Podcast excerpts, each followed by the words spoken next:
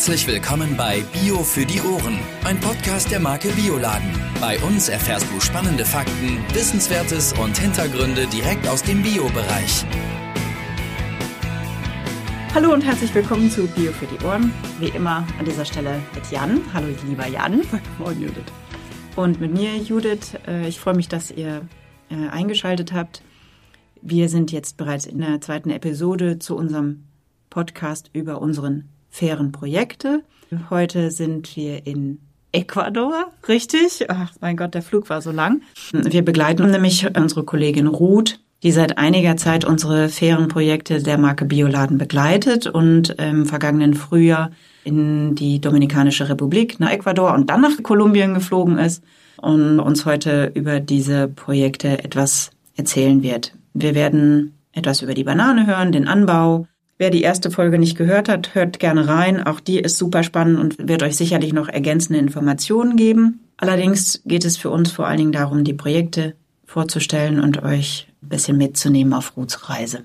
Willkommen zurück. In der letzten Folge warst du in der Dominikanischen Republik. Du hast 20 Tage Reise unternommen und bist zunächst, wie gesagt, dorthin geflogen und kommst jetzt von Santo Domingo aus nach Ecuador. Wie bist du da hingekommen? Wie bist du dort angekommen? Wie ist das Land? Erzähl doch mal ein bisschen. Mal hallo zusammen.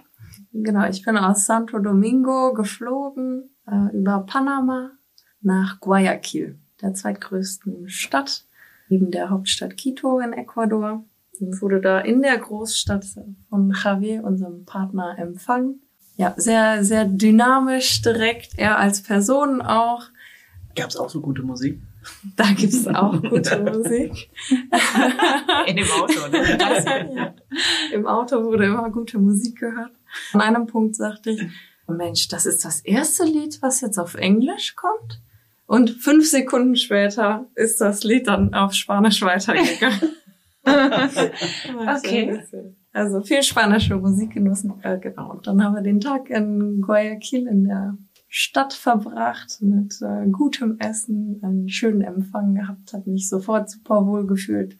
Genau, bis wir dann am nächsten Tag äh, weiter zur Plantage, zu der Plantage gefahren sind, wo wir die Bananen herbekommen für unsere Marke Bioladen. Als ich da war, hat es sehr viel geregnet, bis zu Überschwemmungen. Das war im März auch, ne? Das war im März, genau. Javier sagte, das ist jetzt wirklich die, die Regenzeit, äh, der Nino, der da angekommen ist und wirklich auch zu Überschwemmungen geführt hat, so dass wir da an einem Tag auf der Plantage saßen, mittags.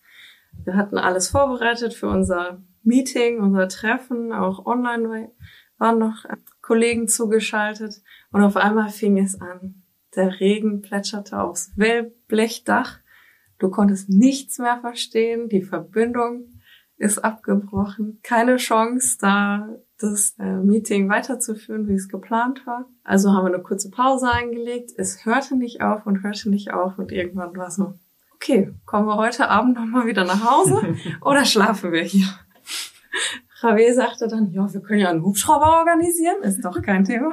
Aber das war auch eher ein, ein Spaß als Realität und dann haben wir es noch äh, mit einigen Treffen gut hinbekommen und äh, letztendlich haben wir uns getraut bei einer kurzen Pause mit dem hohen Pickup, wie es nicht anders ging, durchs Wasser am Kanal. Also wenn man zur Plantage fährt, fährt man am großen Kanal entlang. Die Straße ist direkt daneben, vielleicht einen Meter höher. Und der Kanal ist eigentlich so hoch geschwappt, dass man teilweise nicht wusste, ist das jetzt die Straße oder der Kanal? Ach, also das war schon äh, sehr, sehr aufregend. Alles gut gemeistert, ja, gesund geblieben. Wie ist das Land, die Leute? Also Ecuador hat äh, gut 17 Millionen Einwohner. Was war dein Eindruck, als du da an der Plantage angekommen bist? Gut, Javier, mit dem hast du ja schon vorher Kontakt, das ist ja unser Partner. Und ich habe die Menschen vor Ort sehr herzlich, sehr offen, sehr dynamisch äh, erlebt. Javier und Federico, sein Partner, zum einen sehr ähm, innovativ, nach vorne denkend, äh, immer am sehr beschäftigt auf jeden Fall und viel auch in, in Gesprächen nach vorne blickend erlebt. Die haben ein Team im Büro, die sie unterstützt und die auch sehr jung sind. Man muss sagen, die Plantage ist relativ groß, jetzt im Vergleich zum Beispiel zu der Domrep oder zu Kolumbien. Es ist ein Unternehmen mit ja, vielen Menschen, die auch dort im Büro arbeiten und unterstützen. Und das sind meist junge Menschen. Ein sehr, sehr junges Team haben sie dort. Und dann die Arbeitenden von der, den Gemeinschaften vor Ort.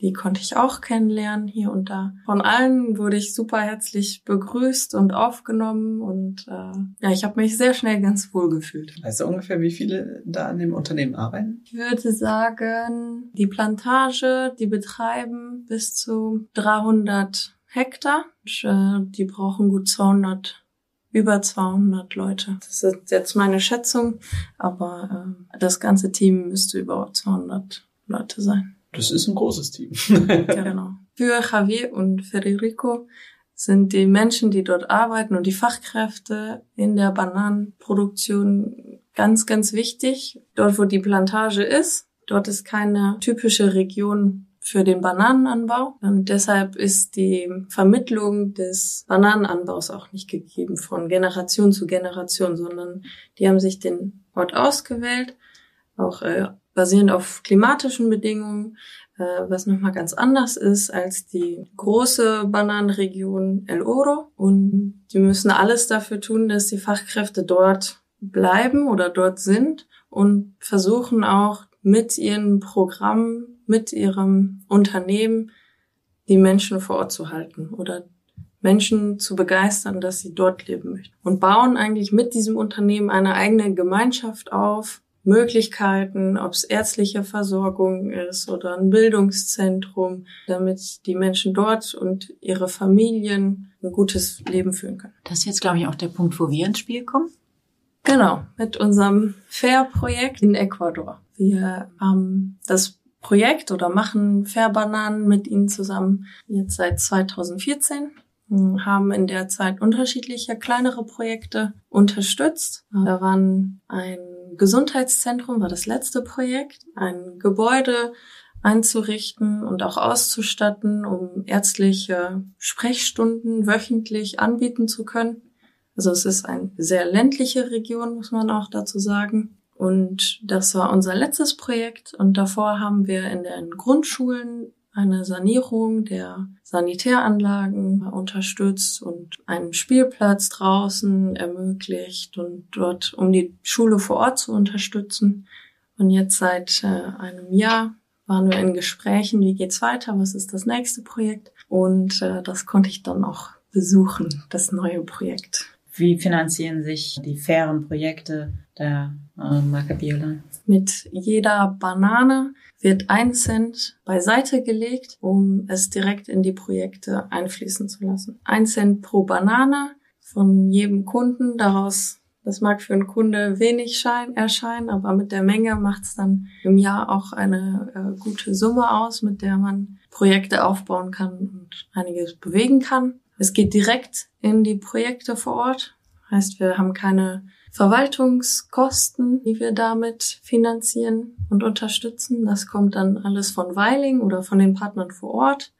Heißt es äh, Zeit, die wir reinstecken, um das Projekt aufzubauen. Die Reise zum Beispiel, das gehört ja auch dazu, die Projekte zu sehen und die Transparenz auch zu schaffen. Das wird alles von, von Weiling und von den Projekten finanziert und der eine Cent geht sofort direkt ins Projekt. Kannst du uns noch ein bisschen was erzählen, was dieses Bildungszentrum macht? Also für, für was ist es da? Die haben sich in Ecuador, Javier und sein Team haben sich entschieden, ein Bildungszentrum zu bauen für die Mitarbeitenden, für die Familien der Arbeitenden, aber auch für die Gemeinden, die um der Plantage drumherum liegen, um verschiedene Kurse anzubieten. Für Erwachsene, ähm, potenziell in Zukunft auch für Kinder. Das Gebäude steht und äh, jetzt fangen in diesen Wochen eigentlich die ersten Kurse schon an. Und die Kurse wurden so gewählt, dass die Bedürfnisse der Arbeitenden angesprochen werden. Sie haben vorher eine Mitarbeiterbefragung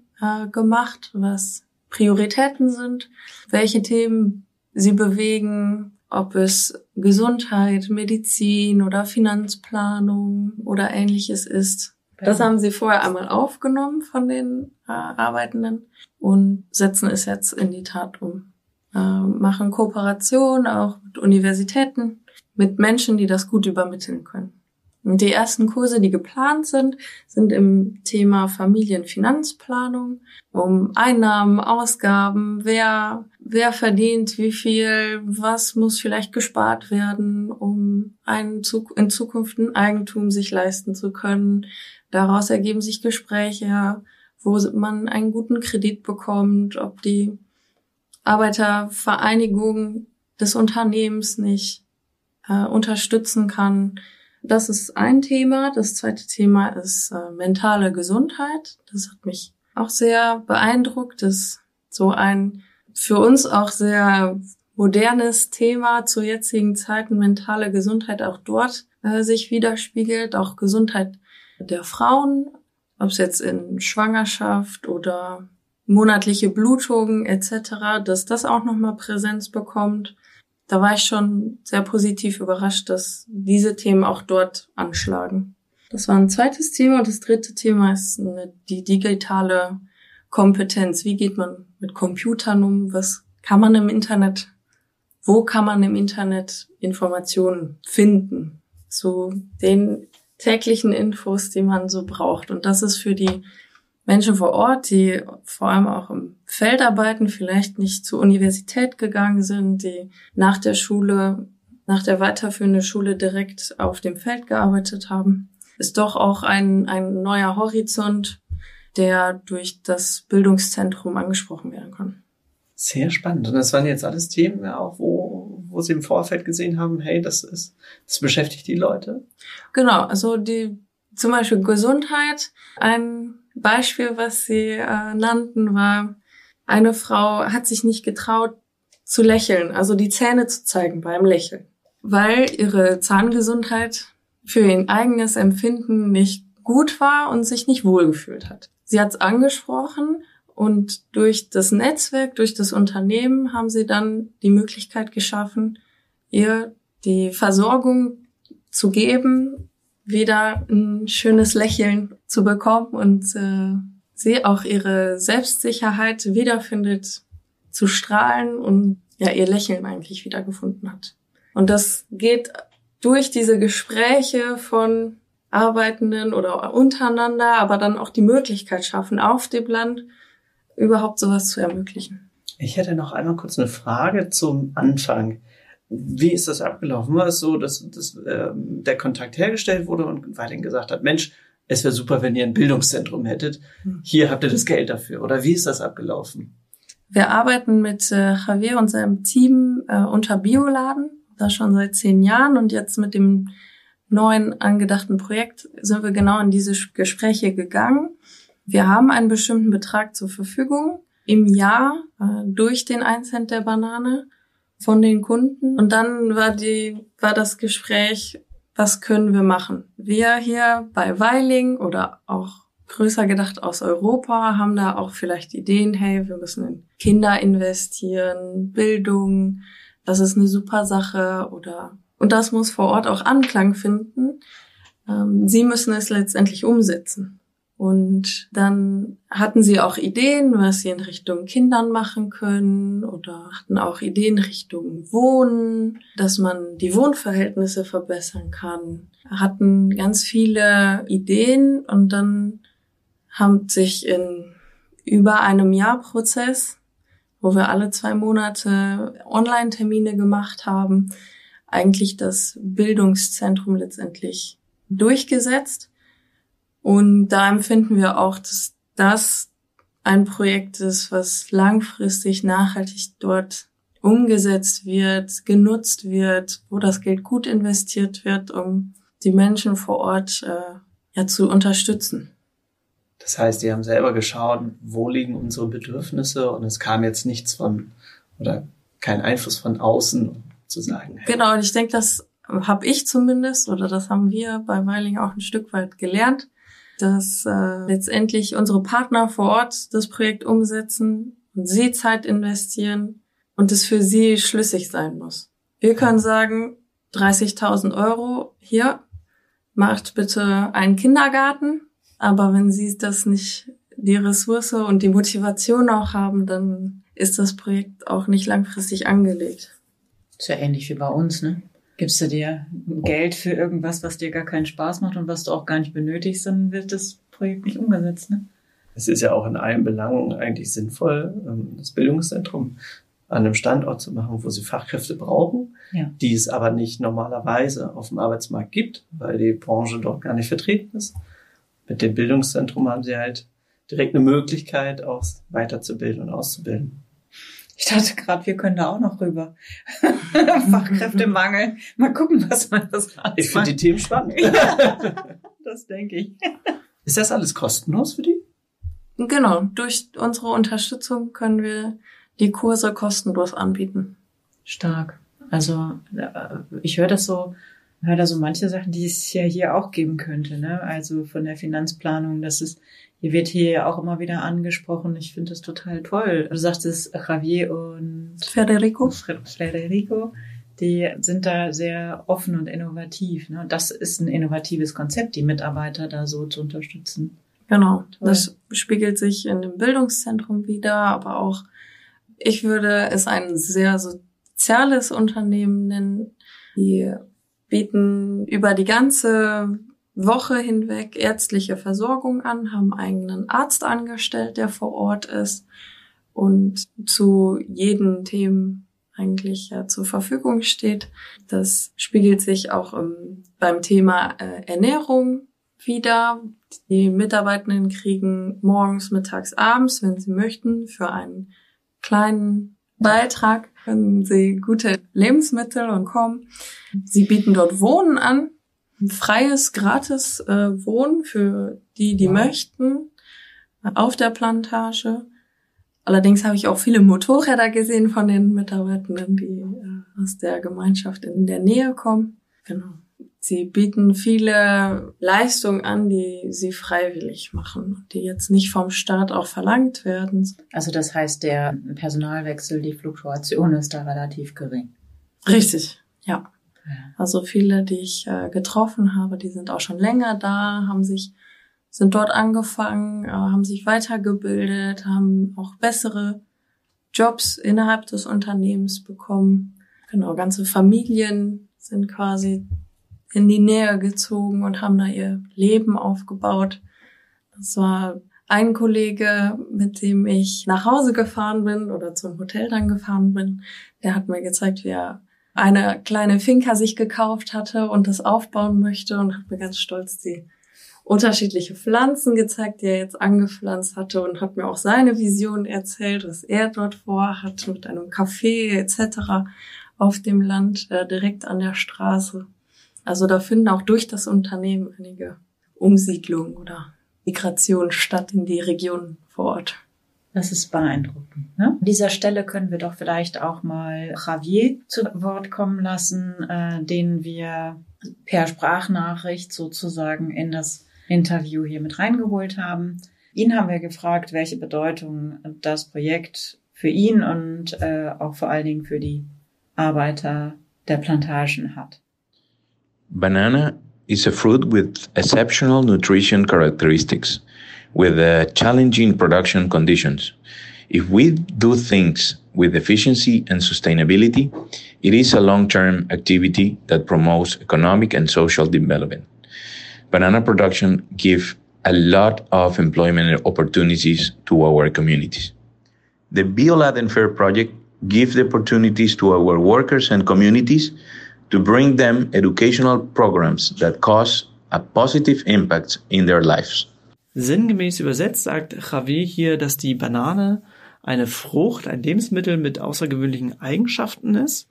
Der Anbau ist sehr herausfordernd und gerade wenn dies unter nachhaltigen Bedingungen geschieht, geschehen soll, bietet sie aber auch eine Chance, die Wirtschaft langfristig zu fördern, ebenso das Zusammenleben und Arbeitsplätze zu schaffen.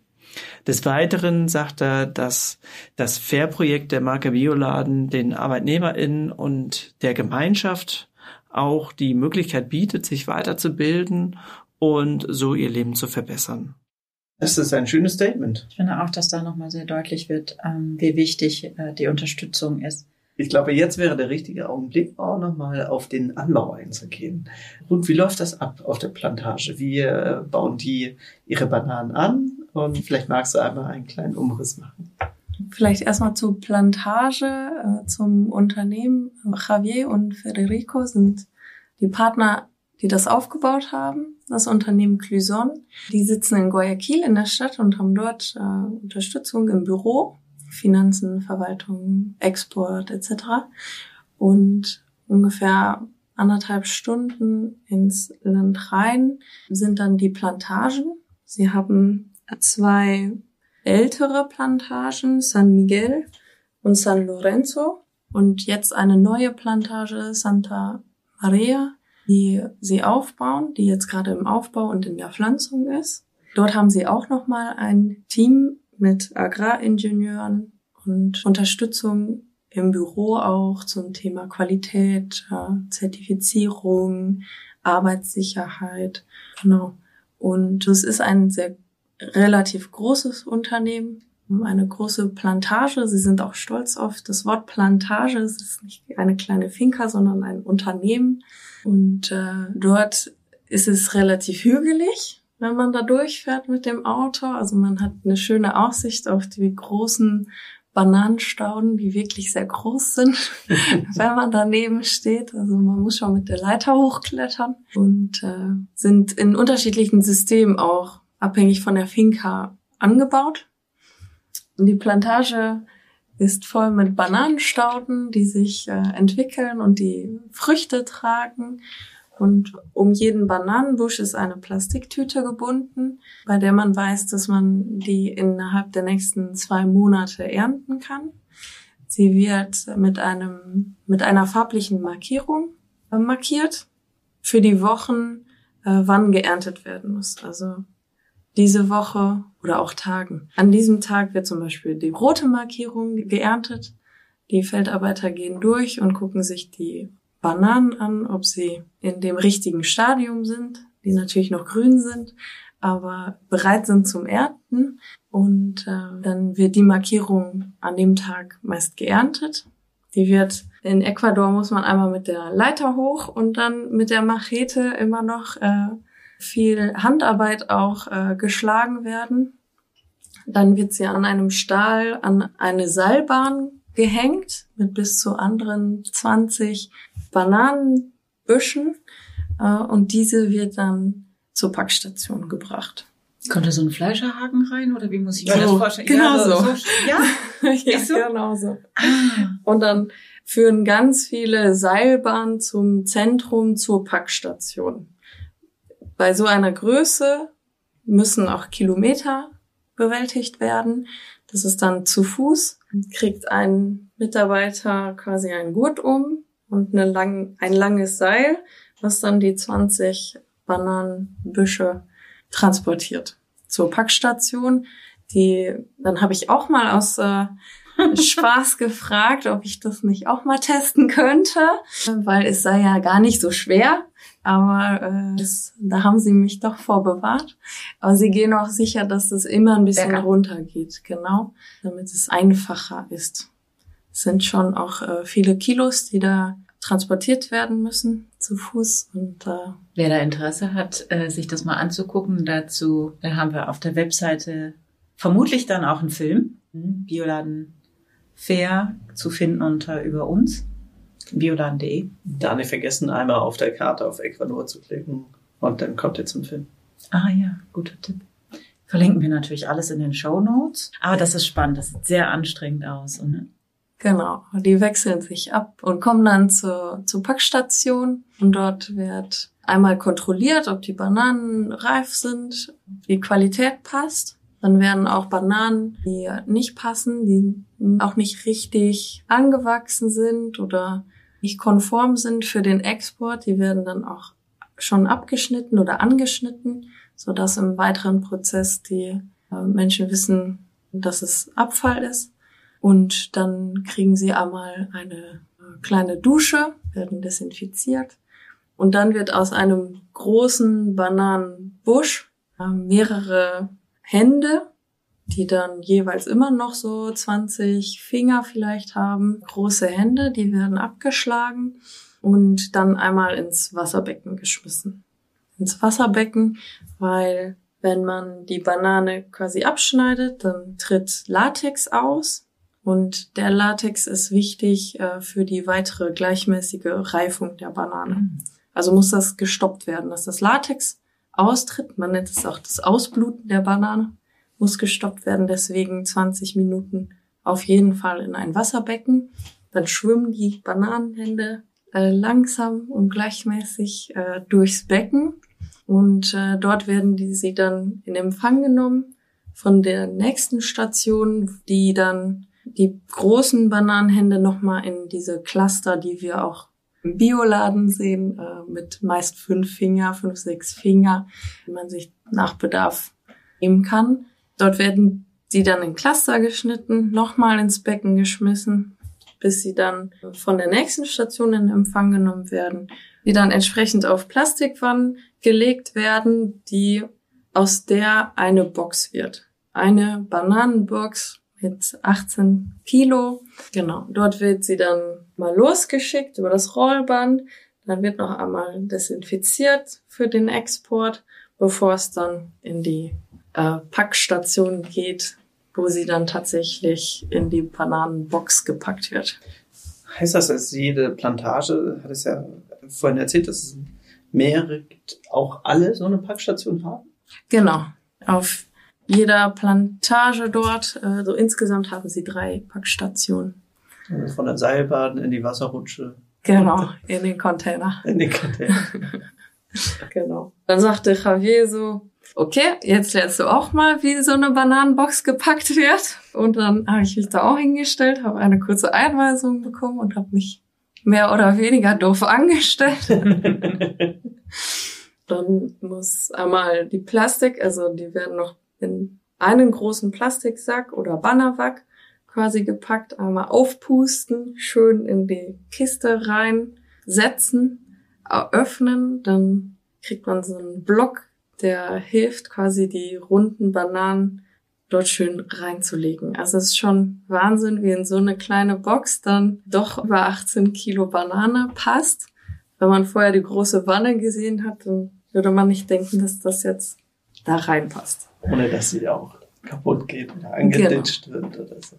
Genau, das ist auch eine, eine Arbeit, die äh, viel Technik braucht, die dementsprechend auch besser bezahlt werden kann. Mhm. Und so in dem ganzen Prozess müssen alle Mitarbeitenden gut ausgebildet sein für ihren Schritt. Einfach um sicher zu gehen, dass in dem ganzen Transport, dem Prozess da nichts dran ist und eine gute Qualität ausgeliefert werden kann. Wie geht's dann weiter? Die sind gepackt und dann? Gehen die in den Container, werden die, gehen die durch den Zoll mit äh, vielen Kontrollstellen und Punkten, die eingehalten werden müssen, äh, um die Rückverfolgbarkeit sicherzustellen einer jeden Charge. Ja, das ist wirklich spannend, weil der Grund ist eigentlich der Drogenhandel, der vorherrscht äh, aus Lateinamerika, der ein, auch Einfluss auf die Bananentransporte hat. Und deswegen ist es. Wie genau? Ich habe Geschichten gehört, wo anstatt einer Bananenbox auch eine Drogenbox transportiert wurde. Sagen wir mal so. Okay. Und äh, um zu umgehen, dass man dem angeklagt wird, also wenn sowas passiert, dass Javier oder alle Erzeuger wissen, okay, Quelle ist nicht die Plantage okay. sondern es muss auf dem Transportweg passiert sein, nachdem der Container eigentlich mit Blombe etc. sicher im Hafen war, dass danach vielleicht noch Spielraum ist, auch Drogen zu handeln in Bananencontainer. Das heißt, deshalb wird der Zoll direkt auch nach dem Verpacken mit eingeschaltet. Die bestätigen das einfach, dass nur Bananen verpackt sind und dann. Genau, also da gibt's mehrfache Kontrollstellen und Checks, die ähm, dokumentiert werden, dass 100% sicher ist, dass das, was losgeschickt wird, auch ankommt und nicht in dem Prozess noch was passieren kann. Weißt du, ob das nur jetzt bei VW ist oder ob das generell? Das ist vor allem auch in Kolumbien ein Thema. Aber ist das ein generelles Gesetz oder sagen die jetzt, ähm, uns ist das wichtig, dass das sauber ist? Deswegen ähm, arbeiten wir so gut mit dem Zoll zusammen, dass wir da so transparent sind? Ist das eine Leistung vom Unternehmen? Das ist eine freiwillige Leistung, die sie in Kauf nehmen müssen. Das ist auch finanziell ein Kostenpunkt ja. für die, weil es schon Situationen gab, wo er in Verdacht war oder ja. Was ja häufiger wohl mitgeliefert wird, sind so Tiere, ne? Geckos, Spinnen, äh, äh, Schlangen, oh, sowas, das hatten wir alles schon hier, ne? Oh je. Ja, wirklich, da gab es so eine große Spinne. Ja, ja. Ja, ja unsere Leiterin des Qualitätsmanagements, Ellen, die hat mal solche Geschichten erzählt, was dann da auch mal passiert. Also, so, ja, nicht so. Das wäre. Mhm, ja, finde ich auch. Also, die, die QM müsste sowieso mal ran. Ja, wirklich. Nee, aber Geckos und so, das passiert wohl mal, dass das mitgeliefert wird. Mhm. Krass. Gut, jetzt sind wir also am Hafen angelangt und dann wird's verschifft nach Europa, die Häfen, Niederlande. genau, Antwerpen oder auch Hamburg. Mich würde noch mal kurz interessieren, sind die Plantagen verbandszertifiziert? Auf jeden Fall sind die verbandszertifiziert, da wir nur verbandszertifizierte äh, Bioladen-Bananen auch handeln. Javier ist Naturland zertifiziert. Da käme ich ja eigentlich zu dem Punkt, warum machen das denn nicht alle so? Warum versucht man das nicht überall zu etablieren? Aber für das Produkt an sich ist es das ja nicht. Man muss wissen, dass die Banane das zweitwichtigste Produkt oder Obst in Deutschland ist. Zweitumsatzstärkstes Produkt. Die Banane ist ein Einstiegsprodukt, heißt, wenn der wenn der Bananenpreis stimmt, genau. dann kaufe ich dort ein. Das, das meinst du damit? Genau, der Bananenpreis muss stimmen. okay. oh.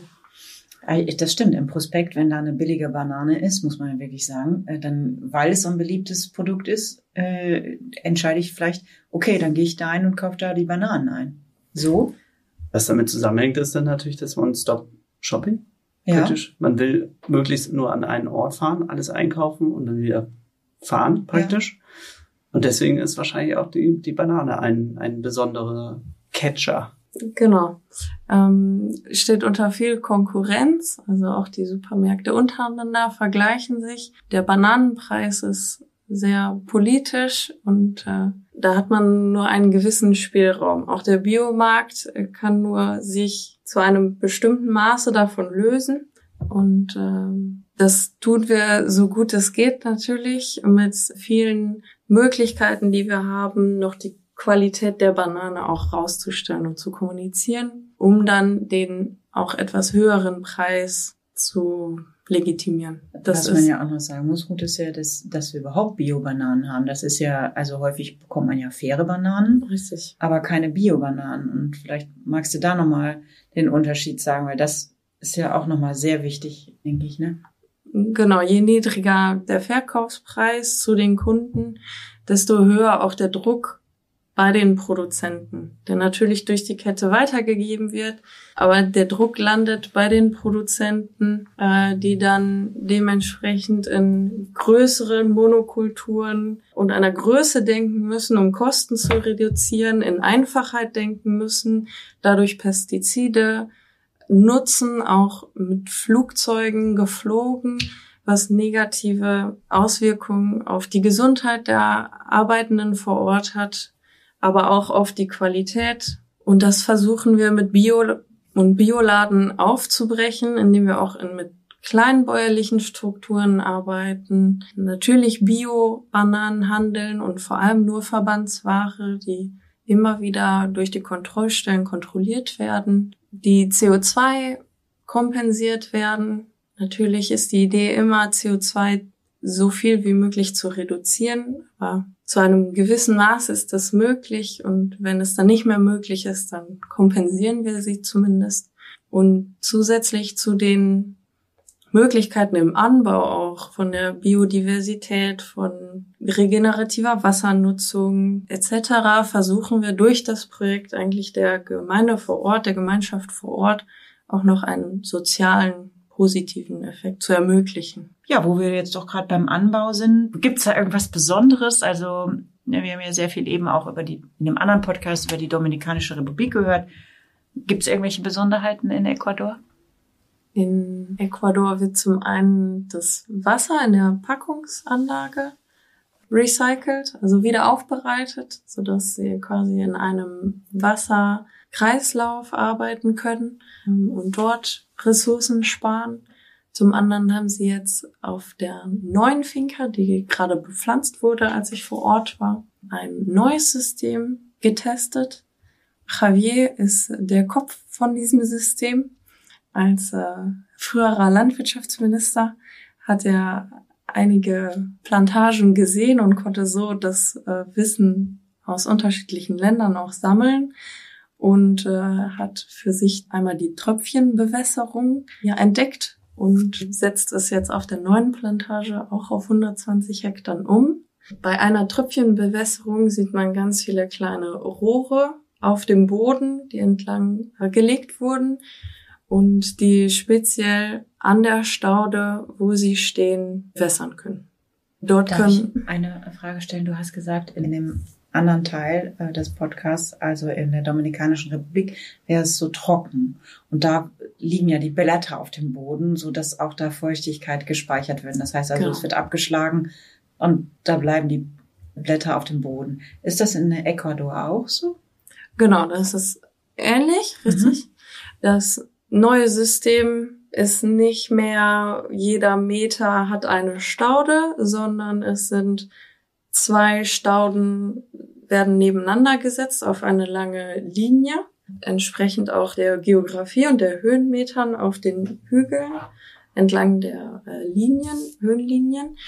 Und auf diesen Linien quasi von den zwei Stauden liegen dann auch entsprechend zwei Rohre und äh, zusätzlich werden in jeder fünften Linie noch Bäume angepflanzt. Auf jeder zehnter Meter kriegt ein Baum unterschiedliche äh, Sorten, um dann, wenn die Staude letztendlich äh, gewachsen ist, Früchte getragen hat, geerntet wird, dann kriegt quasi der jung angepflanzte Baum äh, die Sonne, die Energie, um zu wachsen. Und so versuchen wir ein Agroforstsystem aufzubauen, was dann zwischen Staude und äh, Bäumen in mehreren Stufen aufgebaut wird. Also ich konnte die kleinen Bäumchen äh, sehen und dann bin ich gespannt, wie es in drei, vier Jahren dort aussieht. Wenn du dann wieder hin. oder jemand anderes die Chance bekommt oder wir Videos bekommen. Das ist toll. Klingt Schön. super. Ja. Wir sind schon wieder am Ende deiner Reise, äh, zumindest was das Thema Ecuador anbelangt. Vielen Dank, liebe Zuhörerinnen und Zuhörer. Ähm, wenn ihr Lust habt, könnt ihr uns gerne mit auf die weitere Reise von Ruth begleiten, denn als nächstes fliegt sie nach Kolumbien als Teil ihrer 20-tägigen Reise. Und es geht also wieder zurück, Ruth zum Flughafen von Ecuador. Wohin nochmal? Von Guayaquil über Bogotá nach Santa Marta. Okay, da sehen wir uns dann gleich. Guten Flug. Du hast noch Fragen oder Anmerkungen? Dann schreib uns an podcast.bioladen.de. Bio für die Ohren wurde dir präsentiert von Bioladen, eine Marke des Bio-Großhandels Weiling. Biopionier seit 1975. Dir hat gefallen, was du gehört hast? Dann sei bei unserer nächsten Folge Bio für die Ohren wieder dabei. Infos zum Podcast findest du auf bioladen.de.